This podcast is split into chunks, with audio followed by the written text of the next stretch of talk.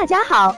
欢迎收听接好运啦 FM。如果你正在准备孕育宝宝，却不知道怎么科学备孕，或者正和试管婴儿打交道，都可以来听听我们的好运大咖说。大咖说什么？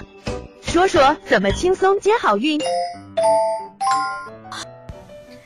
嗯，还有一种短方案，它是之前，嗯，在上个世纪可能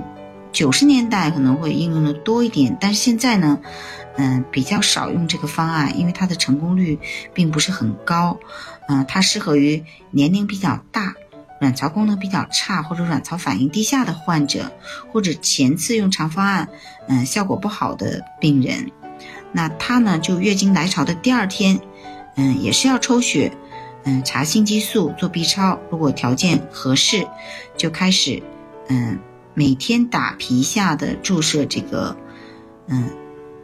打 B 加，零点一毫克的，嗯，同时呢给予 GN 刺激卵泡，嗯，它的促排时间呢也和长方案类似，可能比长方案会稍微短一点，同时呢卵泡的大小也是合适后，嗯，给予扳机药物。同时呢，扳机后三十五到三十六小时取卵。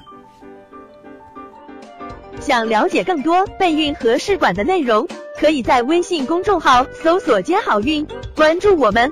接好运，让怀孕更容易。